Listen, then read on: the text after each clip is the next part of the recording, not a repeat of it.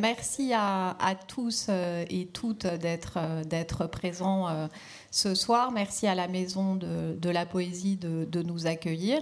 Et merci à Claire Marin, avec qui je suis très heureuse de, pouvoir discuter ce soir.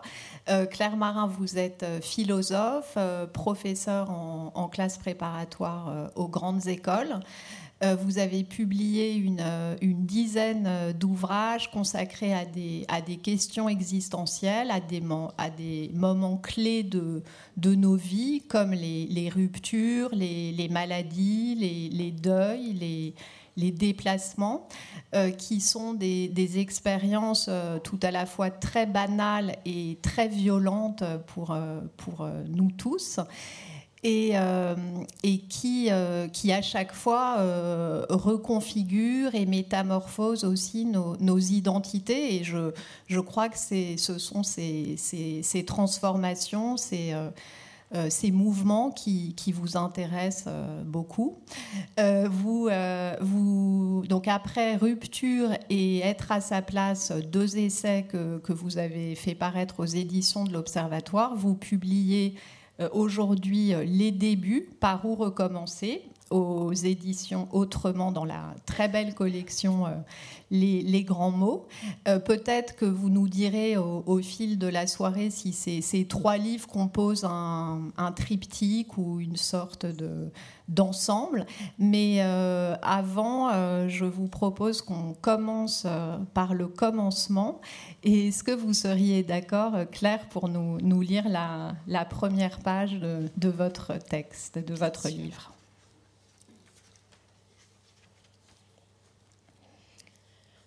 De toutes les histoires qui commencent, c'est la tienne qu'il m'importe de raconter, parce qu'elle bouleverse la mienne comme personne ne l'a jamais fait. Certains nous traversent, nous égratignent, nous effleurent, sans totalement nous défaire. Mais toi, qui débarques, l'air de rien, de ta petite existence, hésitante, à peine là, ta petite vie renverse la nôtre. Tu es l'heureuse catastrophe. Ce tout début de ta vie décide de ce que sera désormais la mienne. Avec toi apparaît l'irréversible, avec une force qu'aucun événement n'avait endossée jusqu'à présent. Je cherche avec difficulté le début de ta vie. À quel moment est-ce que cela commence? Est-ce que tu commences? Est-ce déjà toi, dans l'idée, dans le désir de ton existence, ou n'est-ce pas encore trop indécis et flou pour être le début de ta vie À toi, ma fille. Merci. Euh, donc c'est à, votre fille que le, que le livre est, dédié euh, pour Mia à, tous tes débuts. Et on peut peut-être euh, préciser que la, petite fille qui est en couverture de, du livre n'est pas la fille de, Claire Marin, n'est pas Claire Marin non plus. et voilà, c'est une photo d'un artiste. Julie Agathe. Oui. Euh, alors, ce, très beau texte que vous avez lu, très, très intime, enfin, comment, comment s'est-il imposé? Pourquoi commencer par, euh, par cet événement? Est-ce que vous considérez que, que, la naissance est le, le commencement euh, absolu Alors, je pense que, que chacun le, vit à sa manière, mais en, ce qui me concerne, la naissance plutôt de l'enfant que notre naissance propre. euh, m'est apparu comme une expérience, oui, de, euh, de, franc commencement, de grand début, en tout cas euh, intime et affectif. Donc, il me paraissait assez évident de revenir sur cette question, sur laquelle j'avais un peu travaillé de manière plus académique auparavant. Mais je voulais encore une fois saisir de l'intérieur ce que pouvait signifier l'expérience de quelque chose qui débute avec euh, une force euh, assez inouïe et qui, qui s'inscrit, euh, bah, comme je le disais, comme de l'irréversible, comme quelque chose qui va définitivement changer beaucoup de choses, voire tout changer. donc ça me paraissait assez évident de, de commencer ce texte sur les débuts par ce, ce petit texte qui était un début de manuscrit inachevé qui s'appelait Les tout débuts. et que vous aviez écrit au, moment même de, la naissance de, votre fille, et c'est ça, ouais, que vous avez euh, retouché un petit peu, réécrit, ou qui est resté euh, tel quel euh Non, il est, il est resté exactement le même. Il était plus long, mais on a gardé juste le tout début des tout débuts. Mais le, l'enfant, est-ce que euh, vous, vous diriez qu'il a, euh, lui-même, enfin pas, pas bien sûr au moment de la naissance, mais qu'il a aussi une conscience de, faire euh, ses, débuts dans, certaines activités, ou est-ce que vous pensez que c'est le, le privilège de l'adulte de, de, savoir qu'il qu'il débute? Je pense que même dans l'enfance, on a déjà le souvenir de, certains débuts. Euh, du moment, par exemple, où euh, on peut être euh, émerveillé par un spectacle de danse, par un instrument de musique ou par un, paysage. Il peut y avoir comme ça une expérience forte, assez intense dans les sentiments qu'elle produit, qui, nous marque et qu'on pourra comprendre rétrospectivement peut-être comme le, début de quelque chose, d'un mouvement. Euh, on parlait de, cette dynamique tout à l'heure, euh, d'un mouvement qui est impulsé par cette rencontre, cette sonorité, cette mélodie, euh, ce rapport à la matière, aux autres, etc. Donc il y a des moments qui sont un peu des déclencheurs comme ça. Et je crois qu'il y en a déjà dans l'enfance. Est-ce que vous pourriez donner d'autres exemples de, débuts qui, font, euh, selon vous, euh, particulièrement sens dans, nos vies, ou en tout cas qui ont, marqué euh, la vôtre à des, périodes peut-être différentes de, votre trajectoire? Il y a des choses assez classiques. Le début, par exemple, euh, des études supérieures, quand on part de chez soi, quand on est pour la première fois autonome, bon là, on se souvient du premier jour on débarque avec toutes ses affaires dans euh, la toute petite chambre euh, dans laquelle il va falloir apprendre à, vivre une autre vie. et puis, de manière personnelle, un, début, ce que je qualifierais comme un début, c'est peut-être la première fois où on m'a dit que ce manuscrit pouvait faire un livre.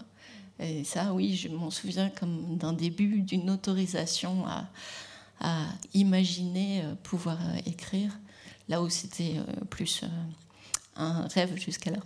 Et c'était pour quel texte alors? C'était pour Hors de moi, chez Alia.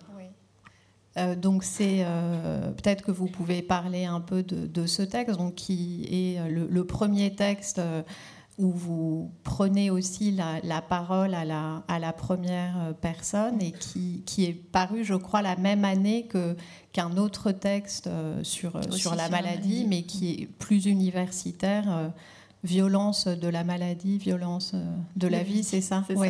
Mais donc, en quoi hors de moi constitue pour vous un, un début fort ou symbolique En fait, les deux textes ont été publiés en même temps euh, parce qu'ils ont été écrits en parallèle.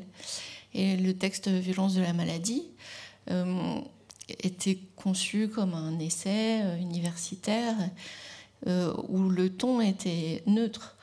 et en l'écrivant, j'étais un peu frustrée parce qu'il fallait aussi dire quelque chose, à mon sens, de ce qu'éprouve le malade, de sa colère, d'où le titre, sentiment d'expropriation, d'où le titre encore. Euh, et, donc j'avais des notes euh, où tout ce qui était vécu euh, de manière douloureuse ou exaspérante était, analysé avec une grande liberté d'écriture. C'était un peu, pas mon défouloir, mais il y avait un, carnet parallèle et euh, Gérard Bérébi, qui est le directeur des éditions Alia, euh, à, qui je dois beaucoup, euh, me faisait faire des petites introductions, des préfaces aux livres de philosophie qu'il publiait. Il m'a dit Mais t'as pas un texte? Alors je me suis dit que j'allais faire quelque chose de, de ces notes. Et, à partir de ce moment-là, oui, on a, ça a donné hors de moi. Et pourtant, donc ça, c'est, ça paraît en 2008, euh, mais pour arriver à, Rupture, donc euh, qui sort en, 2019, euh, il y a eu d'autres livres que, que, vous avez écrits, mm. mais donc ça a pris quand même un certain temps pour que vous reveniez au, au jeu. est-ce que vous diriez aussi que Rupture constitue un, un autre début peut-être dans, dans votre bibliographie? Oui, parce que l'écriture, elle est euh, pas tout à fait de l'ordre de l'essai euh, universitaire. Je crois qu'elle s'adresse à un public euh, plus large, même si, comme on me l'a fait remarquer, il y a quand même beaucoup de notes de bas de page. Donc le dernier n'a pas de notes de bas de page pour tous ceux que ça peut rassurer. donc au fur et à mesure, j'épure, ou l'écriture peut-être s'allège, je ne sais pas comment il faut le voir. Euh, en fait, ce qui s'est passé, c'est qu'après Hors de moi, euh, paradoxalement, j'étais rattrapée par la sphère universitaire, où j'étais assez sollicitée pour euh, justement réfléchir à la maladie, à l'éthique du soin, toutes ces questions très contemporaines. Et donc j'ai été prise dans un mouvement où, de nouveau, qui était passionnant aussi, hein, de séminaires, de colloques, etc., où là, oui, l'écriture attendue est de ce type. Et donc, il a fallu un petit moment pour s'en extraire. Euh, et puis après, il y a d'autres événements, comme une naissance, qui peuvent mettre les textes un peu au second plan. Oui, par rapport à, la naissance euh, euh, qui, qui, ouvre, qui ouvre ce, livre, vous en aviez parlé aussi avant dans, dans ce recueil Naître et Renaître que, que, vous avez dirigé, donc où il y avait euh, déjà cette idée de, de renaissance et de, de recommencement euh, qui est, qui est présente dans, dans le sous-titre du livre euh, par où recommencer. Donc ça, ça vous travaillait déjà Oui, c'est une, une, thématique à laquelle je pense depuis longtemps. Le projet sur la naissance, il était en concurrence avec le projet Rupture, donc ça fait un moment que mais je, crois que je ne savais pas comment l'aborder à l'époque. Euh, alors, je ne sais pas si maintenant c'est mieux, mais euh, ça, avait besoin de mûrir un peu peut-être. Et euh, donc la, naissance et, la maternité, la, première maternité, ça peut être des, expériences très, enfin, très doubles, très aussi chargé euh, d'angoisse.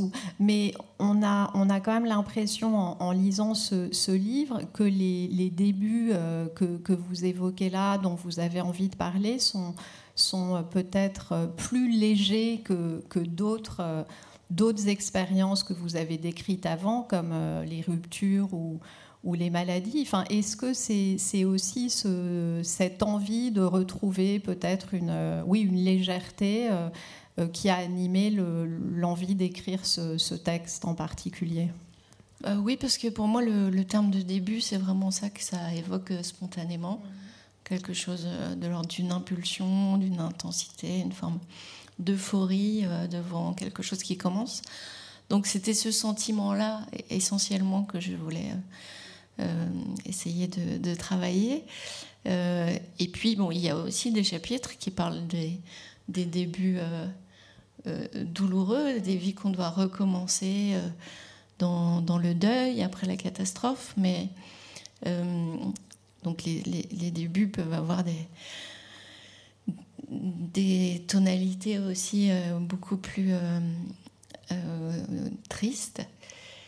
Mais même dans ces situations-là, il y a quelque chose qui peut nous surprendre de voir que ça recommence, que une énergie revient, quand on pense que tout est fini, quelque chose peut être repris, euh, euh, qu'on peut renouer avec euh, une forme d'élan vital, pour le dire comme Bergson. donc c'est aussi cette surprise de, début qui s'amorce, de recommencement qui se qui s'esquisse, alors même qu'on pense que on est après la fin, on est après l'effondrement et que ce mouvement-là ne reviendra plus. Et, ça, selon vous, c'est possible tout au, long, euh, tout au long de la vie, euh, de, euh, de l'enfance à l'âge adulte, en passant par la vieillesse. Enfin, il n'y a pas de, moment privilégiés pour, pour vivre ces expériences et, et, éprouver cette, cet enthousiasme ou cette intensité, ces, ces étincelles, comme vous l'écrivez.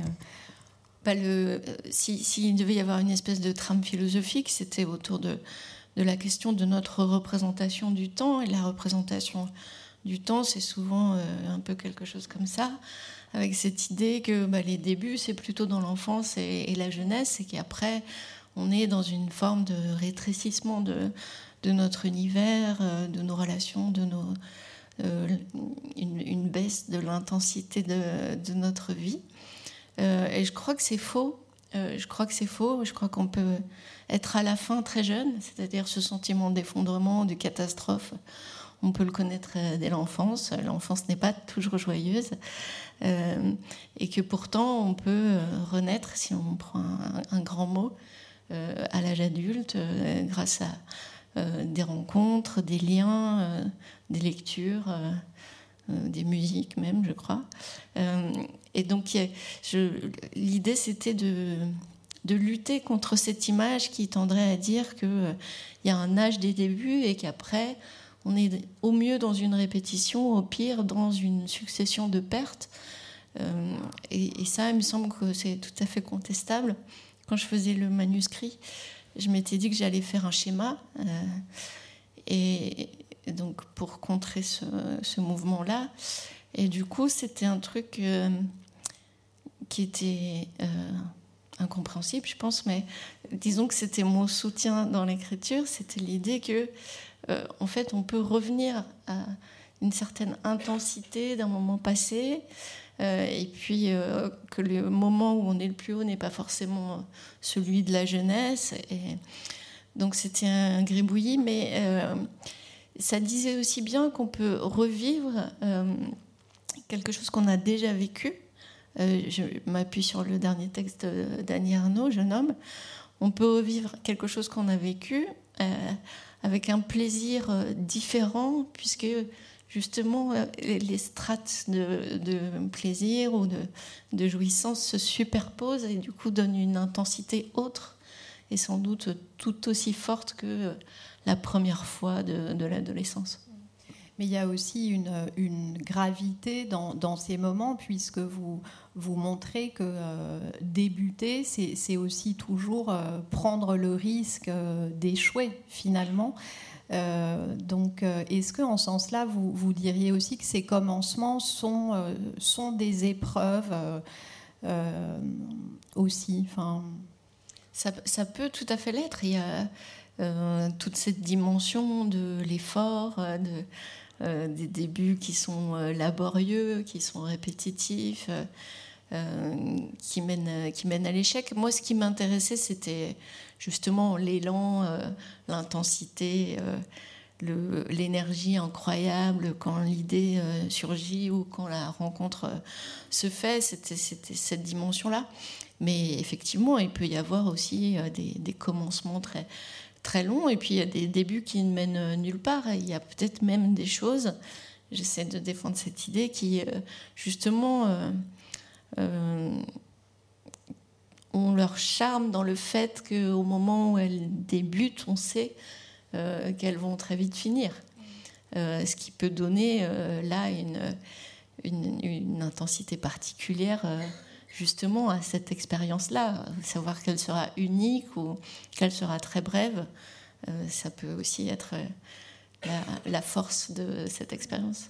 Dans une, euh, une histoire d'amour, par exemple, et dans, dans, Rupture, vous, enfin, justement, la, la, rupture amoureuse, euh, était euh, pour vous et, dans, nos représentations le, modèle même de, la rupture dans, ce qu'elle peut avoir de, euh, catastrophique et de,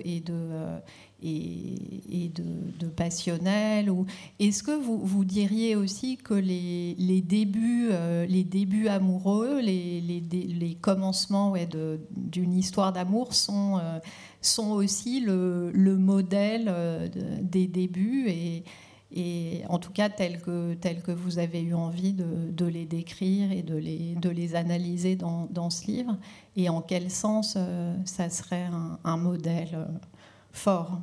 Alors je dirais qu'il y a peut-être deux, deux modèles, c'est-à-dire un modèle où effectivement l'étincelle naît d'une rencontre.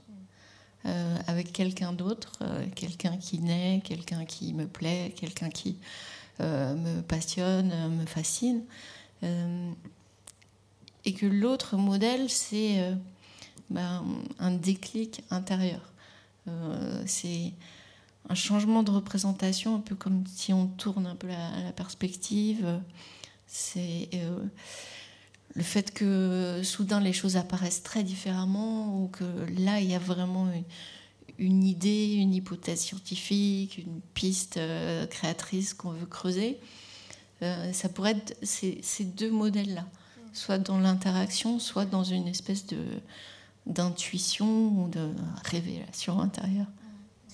Et vous, à, titre personnel, vous, vous gardez une, mémoire très forte de ces, de ces commencements, de ces premières fois que, que vous avez vécues dans, dans différents euh, domaines. Euh, enfin, c'est vous, vous, vivez vraiment avec et vous, vous les portez euh, vous les charriez dans, dans le, votre temps à vous Oui, c'est une espèce de petite collection intérieure des, des, premières fois, y compris qui peuvent sembler les plus anecdotiques. C'est-à-dire, je, me souviens la première fois j'ai mangé un kiwi, un litchi, une mangue. Donc c'est peut-être une pathologie, mais elle n'est pas trop grave.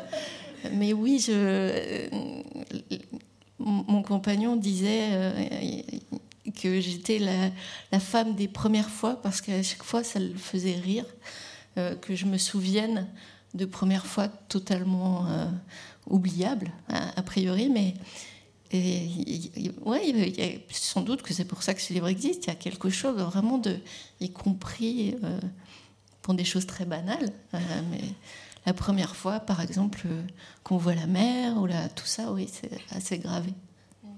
Ou la première fois que vous avez enseigné, que vous vous êtes retrouvé face à un, auditoire, ça c'est un. Ah oui, ça, je m'en souviens très, très, très bien. Ouais, ouais. Bah oui, c'était c'était quand même très impressionnant parce que c'était dans une fac, donc il y avait à peu près autant de personnes qu'ici, mais on les voyait. Et en, plus, ils avaient mon âge. Donc, euh, ouais, c'était. Euh, c'est gravé, ouais, ça aussi. Euh, vous écrivez dans, le, dans une page euh, Ce que j'attends des débuts, c'est l'exaltation, le rythme avec lesquels ils me saisissent et me ramènent à moi, me procure une puissante sensation de moi-même.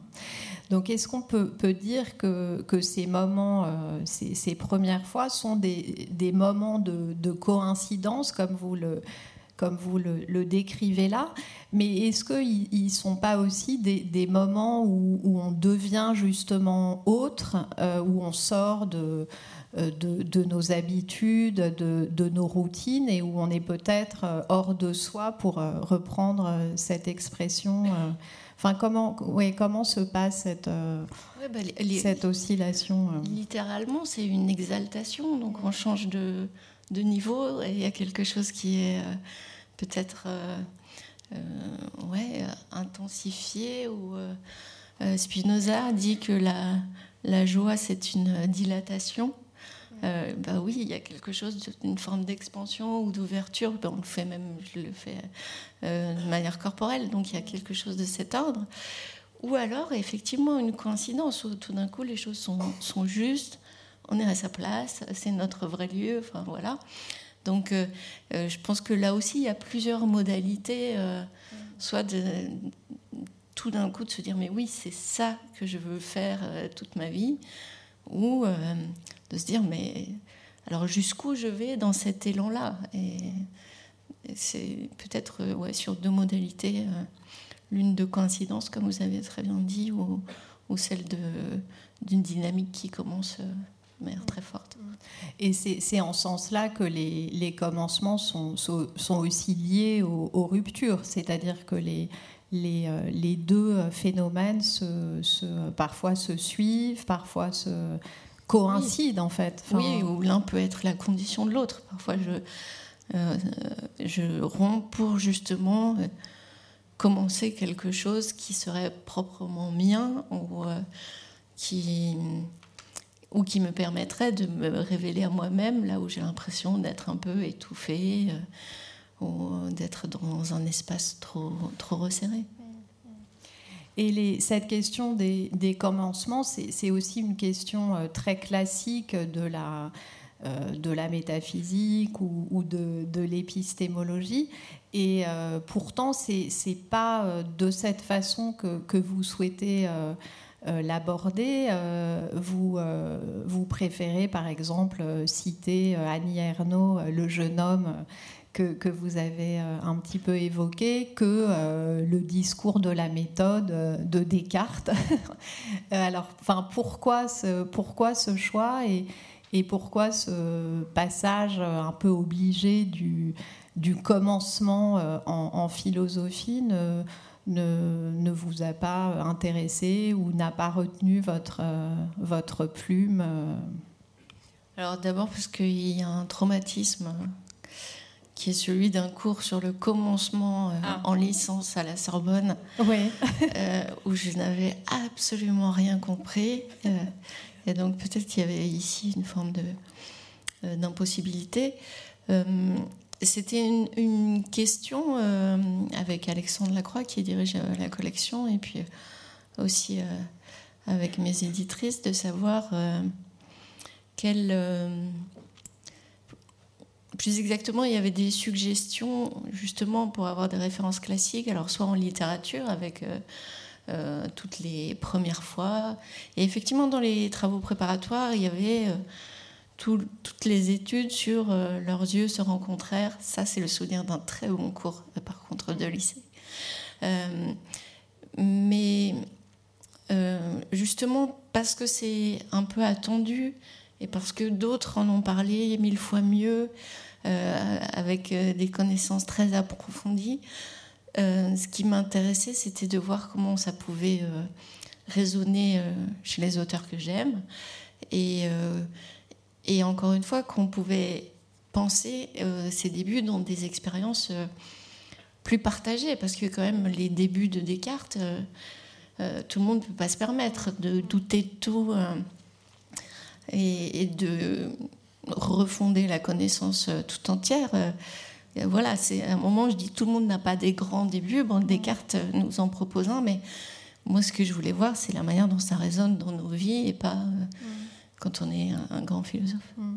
Et cette, cette résonance-là, elle, euh, elle passe selon vous euh, mieux par, euh, par la littérature ou par des, références littéraires, des, des images ou des, des personnages? Est-ce que c'est aussi pour ça que vous, ceux qui vous ont lu, et je pense que vous êtes nombreux ce soir, le, le savent, vous, vous, avez une façon très, très singulière de, de tresser des des, euh, des textes littéraires euh, et des, références euh, philosophiques avec votre, expérience. Et, oui, les, deux se, répondent et se sont très, intimement liés, mais, qu'est-ce qui. Que, permet la, littérature selon vous que, la philosophie ne permet pas? Alors en tout cas, dans les, références euh, littéraires que j'utilise, je crois que ce qu'il y a d'assez euh, d'assez commun à toutes ces références, c'est que elles sont euh, très ancrées dans le réel. il y a quelque chose de l'ordre de d'une reprise d'expériences auxquelles on peut s'identifier ou qui sont proches, enfin qui nous parlent. Et euh, parfois en, quelques phrases, c'est pour ça que je continue à, citer les auteurs. Euh, eh bien, on, voit exactement de quoi il s'agit, on comprend tout de suite euh, à quel sentiment il fait référence, quel est le dilemme du personnage. Donc la, la, scène est là c'est magnifiquement dit par un romancier ou une romancière. Et avec ces éléments, on est déjà sur la piste d'une réflexion commune avec le lecteur. Donc, c'est une pratique de prof aussi, de partir de quelque chose qui est commun à celui avec lequel on essaie de, réfléchir. Donc là, il y avait un, matériau extraordinaire. Euh, et puis, parce que j'aime ça aussi, tout simplement, mais euh, un texte sur les débuts euh, où on aurait eu des grandes figures de la philosophie, il aurait peut-être été intéressant, mais il aurait été nécessairement plus aride. et moi, c'est le souvenir que j'en ai c'est-à-dire quelque chose qu'on a du mal à raccrocher euh, à, nos vies. Donc euh, cette métaphysique est, nécessaire elle aussi, mais euh, moi je ne sais pas bien la faire. Donc je, fais ce que je peux. Mais vous l'enseignez aussi dans, dans, vos cours. Euh, donc vous le, ça vous est quand même très très familier. C'est, c'est aussi vous essayez de dire que je serais incapable de faire. Oui, c'est vrai. Je pourrais pas faire un grand cours de métaphysique, mais heureusement, si, si, pas trop non, non, mais en tout cas, ce, lien, euh, ce lien au, lecteur et, au, lecteur le, le, plus euh, large possible, il, est pour vous très important maintenant quand quand vous quand vous écrivez. Est-ce que vous diriez aussi que le fait d'avoir euh, rencontrer ces lecteurs euh, euh, lors des, rencontres que, vous pouvez faire, des, dédicaces. Vous avez un public très, très fidèle.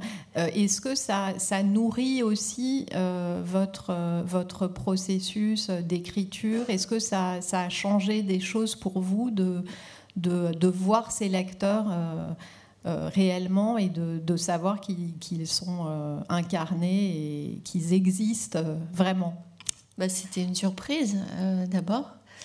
et puis aussi beaucoup d'émotions parce que sur les thèmes précédents de la maladie, de la rupture, du fait d'être à sa place, effectivement, beaucoup de gens se retrouvent et parfois se retrouvent douloureusement. Donc, c'est des rencontres qui sont assez, assez touchantes. Il y a une grande sincérité parfois dans les, récits qui sont livrés, les récits personnels.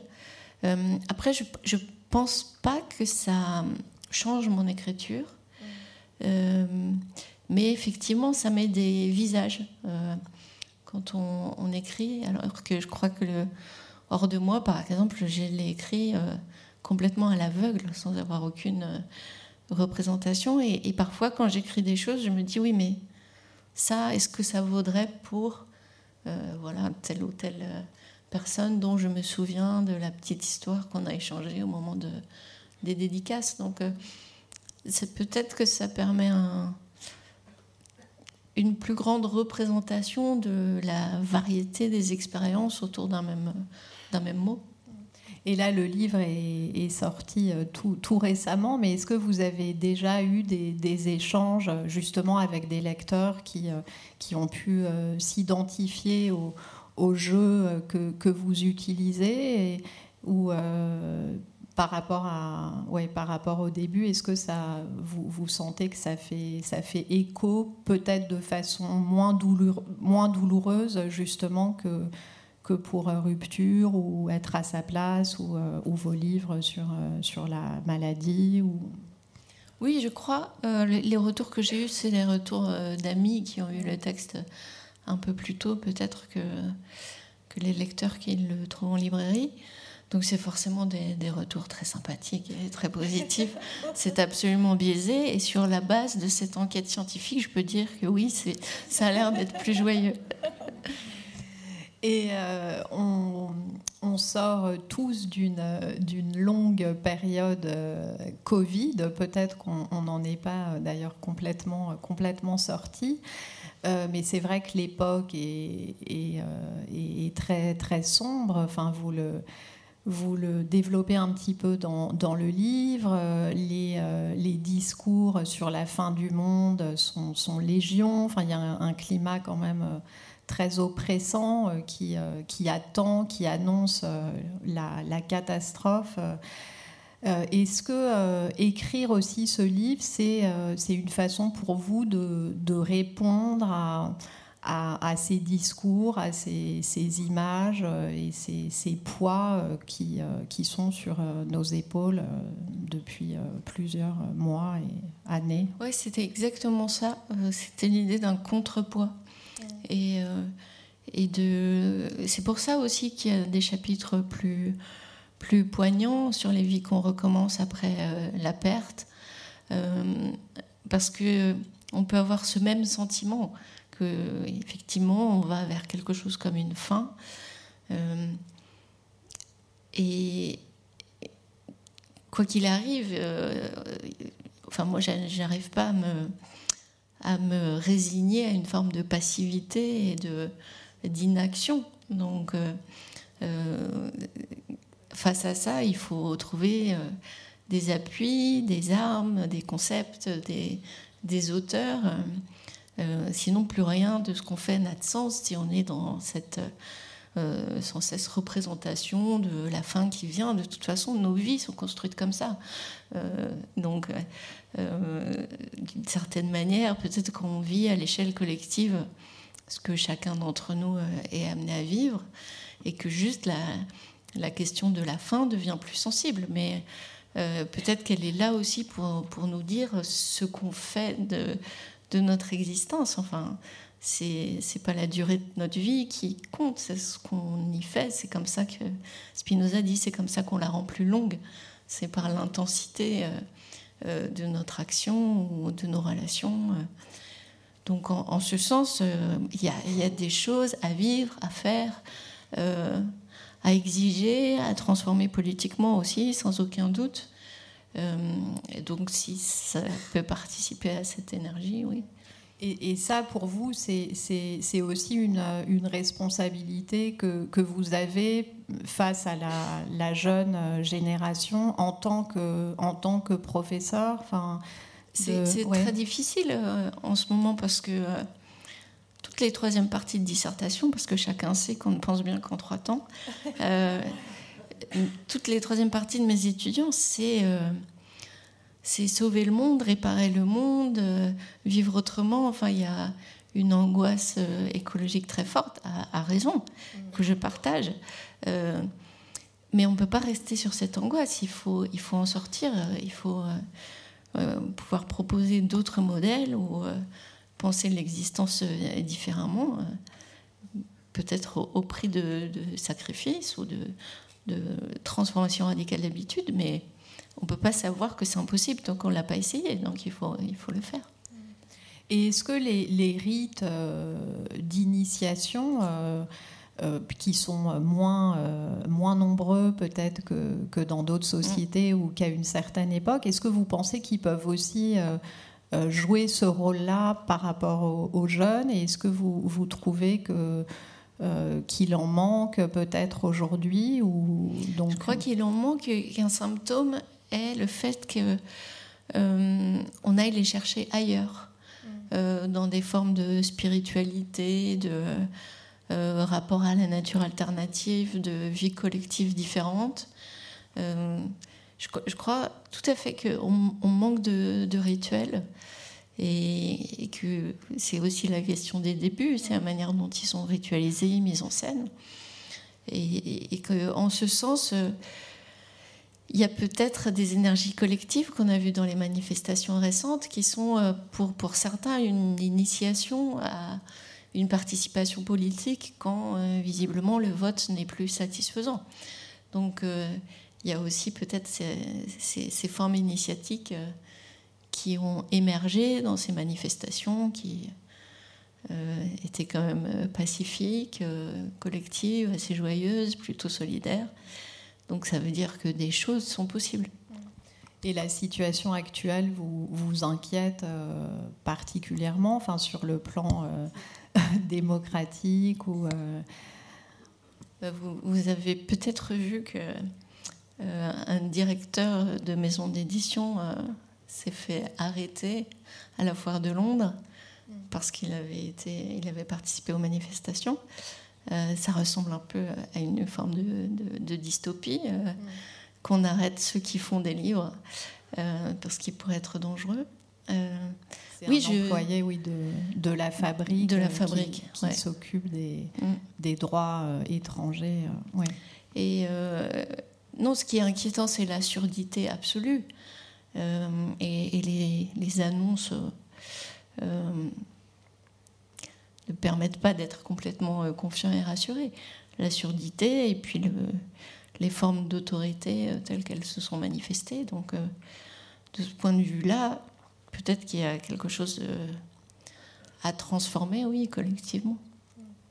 Et est-ce que écrire sur les séquences qu'on traverse, enfin, sur une actualité plus plus immédiate? Est-ce que c'est quelque chose qui, qui, vous intéresse? Enfin, vous, pouvez le faire ponctuellement en intervenant dans, dans les médias, en, en commentant euh, certains, euh, certains euh, faits, certains moments. Vous, vous, on vous a beaucoup entendu aussi au moment, au moment du Covid sur les, ces questions de de pandémie, de, soins, de, de, de, rapport, euh, de à l'autre et de, situation aussi de l'hôpital. Mais est-ce que c'est une position que vous tenez euh, volontiers ou est-ce que vous, vous, sentez euh, parfois un peu décalé ou pas forcément légitime pour, pour être dans ce commentaire de l'actualité? Non, je pense que je suis légitime quand je parle d'une perspective que je connais, par exemple la perspective du patient ou de l'enseignant. Donc sur la dégradation du service public à l'hôpital et à l'école, euh, euh, je crois que mon discours euh, est légitime et peut-être qu'à certains moments, oui, il faut le, le, le, renforcer ou le répéter. mais dans le fond, je suis un peu désabusée parce que tout ce qui peut être dit sur l'hôpital depuis 15 ans par à la fois euh, les soignants, les médecins et les sociologues, les philosophes, euh, les anthropologues qui s'y intéressent, euh, ça n'a produit aucune transformation politique pourtant absolument urgente. Donc j'aimerais croire que ces paroles ou certains textes puissent avoir cet effet politique, mais peut-être que je, enfin, je sais pas si je peux dire ça, mais on, on, est face à des hommes politiques qui ne sont pas dans le temps de la lecture, mais on est dans une instantanéité. Euh, et peut-être un manque de recul euh, philosophique. Euh, je ne sais pas ce qu'il faudrait faire, mais, mais non, je me sens pas très légitime à avoir une parole de politique. Euh, moi, mon domaine, euh, c'est le minuscule, c'est l'intime. Euh, et parfois, ça coïncide, évidemment. Mais je ne crois pas que j'ai la largeur de vue suffisante. Et puis, il y a des collègues qui font ça très bien. Mm. Mais il y a aussi beaucoup de, romanciers contemporains qui, le font. Et, la, la, littérature contemporaine, contemporaine, enfin la plus contemporaine, est, très présente euh, dans vos essais. Est-ce que c'est aussi ce que, ce que vous aimez y, découvrir? Est-ce que c'est ce, un rapport euh, au présent et, à, à, notre euh, oui, contemporanéité? Oui, et puis il y a cette dimension sociale aussi de certaines références qui, qui me touchent. Quel, vous pensez à quel romancier en particulier? Enfin je pense peut-être à Nicolas Mathieu, que vous euh, citez, euh, Annie Ernaux, qui est aussi une figure. Euh, aussi Mauvigné, dans les textes de Sylvain Prudhomme, on a aussi cette dimension-là. bah, Brigitte Giraud, bien sûr. Donc, c'est aussi des paroles qui, qui émergent du quotidien, de vie qu'on peut qualifier de minuscule. Donc si c'est une attention aux politiques, c'est la manière dont le politique euh, euh, bah, s'insinue dans les vies euh, intimes, personnelles, familiales. On, a ça aussi chez Tanguy Viel, on, pourrait multiplier les, références, mais on a vraiment quelque chose de l'ordre de cette, violence oui, du politique parfois dans ce qu'elle produit.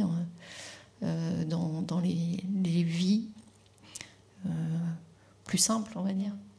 Et est-ce que vous auriez euh, vous-même envie d'aller vers d'autres formes, d'autres formes d'écriture, peut-être plus, plus fictionnelles? Est-ce que c'est, vous y pensez ou est-ce que vous avez l'impression d'avoir avec les, trois derniers livres dont, je parlais tout au, tout au début, d'avoir trouvé votre, votre voix, votre, votre style et que vous, vous êtes. Euh, euh, vous, aimez ce, type de, ce type d'écriture euh, à la frontière de, la philosophie et, de la littérature et de la et de, l'existence, bien sûr. Je crois qu'on touche à une angoisse assez classique, qui est celui de faire éternellement le, enfin celle de faire éternellement le même livre. Mm. Donc euh, oui, j'aimerais bien euh, me décaler un peu, peut-être. Euh, déjà, on est allé vers la joie, c'était un grand, grand pas pour moi. je suis assez contente que ça ait été possible. alors après, peut-être on va aller vers l'extase, la révélation. On m'a dit aussi qu'il n'y avait pas beaucoup de spiritualité dans mes textes, ce qui est vrai. donc peut-être que je vais me convertir spirituellement que ça donnera de toute façon, je suis soit dans le rayon coaching, soit spiritualité, ésotérisme. Euh, peut-être que je vais basculer d'un côté ou de l'autre. Et alors, ces classements en, librairie, comment, les, comment, vous les, comment vous les vivez enfin, Pourquoi vous, vous pensez qu'on vous, qu'on vous classe euh, dans ces rayons euh? Parfois parce que les livres ne sont pas lus. Et. Non, mais parce que justement, c'est ancré dans l'expérience de chacun. Donc, mm. euh, ça peut résonner. C'est ça qui est touchant dès la rencontre. C'est que euh, ça peut être des étudiants ou ça peut être euh, des personnes âgées. ça parle à des femmes et à des hommes. Mais je constate que les femmes lisent plus. Mm. et. Et c'est aussi des textes, ça me le dit souvent, qu'on offre parfois à des amis ou à des proches comme espèce de support de discussion ou de message. Ou de... Donc, il euh, y, a pas mal de parents qui ont acheté Être à sa place pour leur, euh, leurs euh, enfants qui avaient une vingtaine d'années, en fait. Cette question, elle est quand même très sensible aujourd'hui pour ces générations-là. Donc, ouais, c'est aussi des livres qui, circulent. Et vos élèves les, vous lisent aussi et, connaissent votre, votre œuvre de, enfin, d'écrivaine et de, en dehors de, du lycée Ou est-ce que c'est assez euh, étanche euh? bah, ça, restait très confidentiel. Euh, mes ruptures étaient sélectionnées pour le prix lycéen de philosophie. donc ça a un peu ouvert une brèche. Et puis après, magie des réseaux sociaux. Euh, donc euh, oui, ils sont, assez au courant.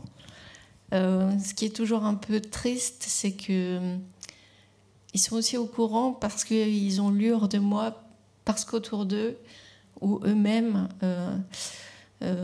étaient touchés par la, la maladie. Donc parfois, j'aurais préféré qu'ils me lisent pas du tout. Alors, est-ce que vous seriez euh, d'accord pour nous, nous lire euh, un autre, euh, un autre extrait Peut-être le, chapitre qui s'appelle Commencer par le milieu, si, vous voulez bien. Alors, c'est d'après une, phrase de Deleuze qui dit On commence toujours par le milieu. Peu d'entre nous connaissent dans leur vie de grands débuts, un baptême en grande pompe, un bal des débutantes ou un couronnement solennel. À défaut d'initiation flamboyante, de cérémonies inaugurales majestueuses, on commence discrètement, modestement. On s'insinue, on s'insère dans une brèche presque imperceptible du réel. On se faufile. Nos commencements se font le plus souvent par glissement, par infiltration. On monte dans le train en marche, on s'inscrit dans un mouvement plus large que nous. On est toujours entre. Comme l'herbe, on pousse entre les dalles, au milieu de ce qui existe déjà, en se frayant une petite place parmi les autres. Merci. Euh, alors, en, quoi ce, chapitre et cette réflexion de Deleuze sur, sur le milieu, il, dit, vous, le citez dans la page suivante, ce qui compte, ce ne sont pas les débuts ni les fins, mais le milieu. Euh, qu'est-ce, que, ça veut dire et en quoi c'est, une idée euh, importante et, très forte dans l'ouvrage? Ben, En fait, même si nous, on vit quelque chose comme un début, on arrive dans quelque chose qui a déjà commencé. Euh, les gens étaient déjà installés et on est arrivé après. Il y avait déjà une atmosphère, une ambiance, des habitudes pour certains. donc, les commencement, les débuts sont toujours désynchronisés et on prend toujours le, train en marche en fait. Donc euh, il y a quelque chose euh, qui est toujours euh, à la fois un peu excitant et inquiétant de, rentrer dans la danse, de, se faire une petite place dans, la ronde.